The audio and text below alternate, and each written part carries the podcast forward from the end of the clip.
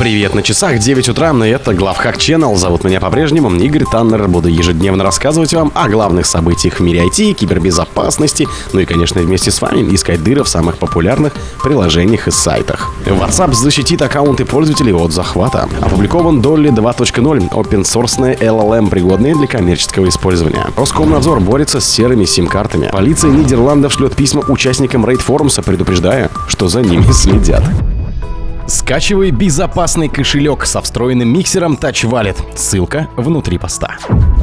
Разработчики мессенджера WhatsApp объявили о введении ряда новых защитных функций, однако из которых подтверждение устройства Device Verification должна обеспечить лучшую защиту от атак и захвата учетных данных. Как рассказывает в компании, Device Verification предотвращает использование малварию ключей аутентификации, украденных зараженных мобильных устройств или полученных через неофициальные клиенты.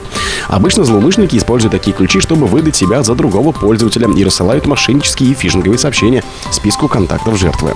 Новая функция будет автоматически блокировать блокировать попытки захвата аккаунта с помощью ряда фоновых проверок с использованием трех новых параметров. Токена безопасности, хранящегося на устройстве nonce, используемого для идентификации подключения клиента для получения сообщений с серверов WhatsApp, запрос аутентификации, которые будут синхронно пинговать устройство пользователя, а клиент должен отправлять токен безопасности каждый раз, когда подключается к серверу. При этом токен обновляется каждый раз, когда клиент получает офлайн сообщение с сервера.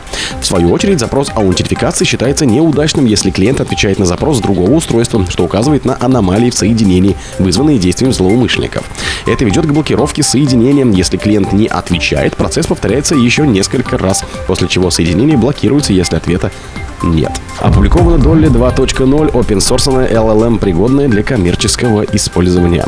На этой неделе компания DataBricks представила Dolly 2.0 большую языковую модель с открытым исходным кодом, пригодную для коммерческого использования. Выпуская в свет Dolly 2.0, разработчики надеются, что это позволит организациям создать и настраивать без оплаты доступа к API и обмена данными с третьими лицами. Стоит пояснить, что чат GPT — это проприетарная языковая модель, а ее пользователи должны платить за доступ к API, придерживаясь в работе определенных правил, что потенциально ограничивает гибкость и возможности настройки для компании и организации. В марте 2023 года произошло важное событие в открытый доступ утекла Large Language модель Meta AI, созданной компанией Meta. Однако и эта модель лишь с частично открытым исходным кодом, хотя управление LLIMI и привело к созданию множества производных, включая на Alpaca, Vicuna и GPT-4Al. Эти LLM уже можно запустить на арендованном сервере обычном домашнем ПК. Энтузиасты умудрялись запускать их и на Raspberry Pi 4. Однако использовать их в коммерческих целях все же проблематично и вряд ли вообще-то законно. Еще одной LLM, выпущенной в последние месяцы, стала Dolly от американской компании DataBricks. В данном случае разработчики пошли другим путем и взяли за основу open source GPT J6B. Однако представленный в марте текущего года Dolly 1.0 столкнулась с рядом ограничений в отношении коммерческого использования из-за обучающих данных, которые содержали выходные данные из чат GPT, а в итоге попадали под действие пользователей соглашений OpenAI. Роскомнадзор борется с серыми сим-картами. Российские операторы просят своих абонентов актуализировать персональные данные под угрозой ограничения услуг связи. По данным СМИ, такая активность связана с грядущими в мае проверками Роскомнадзора, направленными на борьбу с серыми сим-картами. Коммерсант сообщает, что с начала 2023 года российские мобильные операторы начали массово рассылать пуш-уведомления и смс абонентам с просьбой подтвердить свои персональные данные путем посещения салона связи или в личном кабинете приложения госуслуги. По словам собственных источников издания, это связано с тем, что в мае текущего года Роскомнадзор планирует провести проверку актуальных персональных данных абонентов компаний для выявления активных серых сим-карт. В Роскомнадзоре подтвердили, что ведомство проводит мониторинг достоверности сведений об абонентах, внесенных операторами в баз данных в соответствии с требованиями законодательства по борьбе с незаконными симками. Для этого разработана информационная система, которая в автоматическом режиме выявляет недостоверные сведения о клиентах операторов. В случае обнаружения несоответствия в сведениях об абоненте оператор обязан внести уточнение или прекратить оказание услугу абоненту. Как пояснили в РКН, с 2018 года в ходе проводимых совместно с МВД мероприятий изъято более 423 тысяч серых сим-карт, 152 тысячи из которых в 2022 году. На российском рынке связи сейчас до 20 миллионов активных абонентов с неподтвержденными данными, а вероятность столкнуться с проблемой отключений от связи может резко вырасти уже через месяц. Именно поэтому коммуникации с клиентами стало больше, говорит собеседники издания в отрасли.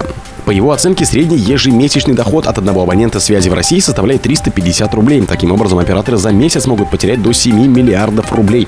Он отметил, что система мониторинга Роскомнадзора также действует в отношении юрлиц и индивидуальных предпринимателей. Полиция Нидерландов шлет письма участникам рейд-форума, предупреждая, что за ними следят. Правоохранители Нидерландов начали рассылать электронные и бумажные письма бывшим пользователям хакерского ресурса Raid Forums, закрытого в прошлом году. Полиция просит экс-участников форума удалить ворованные данные и прекратить киберпреступную деятельность, предупреждая, что сохранять анонимность им уже поздно. Raid Forums появился еще в 2015 году, приобрел широкую известность из-за операторов вымогательского малваря, которые сливали на сайт украденные у жертв данные, чтобы заставить их платить выкуп. К примеру, такую тактику раньше использовали операторы группы Бабук и Lapsus.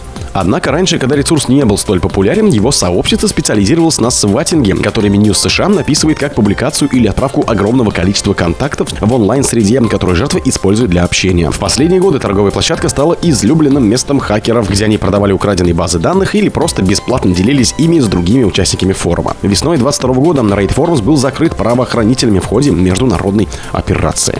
На этой неделе национальная полиция Нидерландов объявила, что разослала тысячи электронных писем, сотни бумажных писем и провела обзвон бывших участников рейд-форума, предупреждая их, что они находятся под наблюдением правоохранительных органов, а их действия являются незаконными.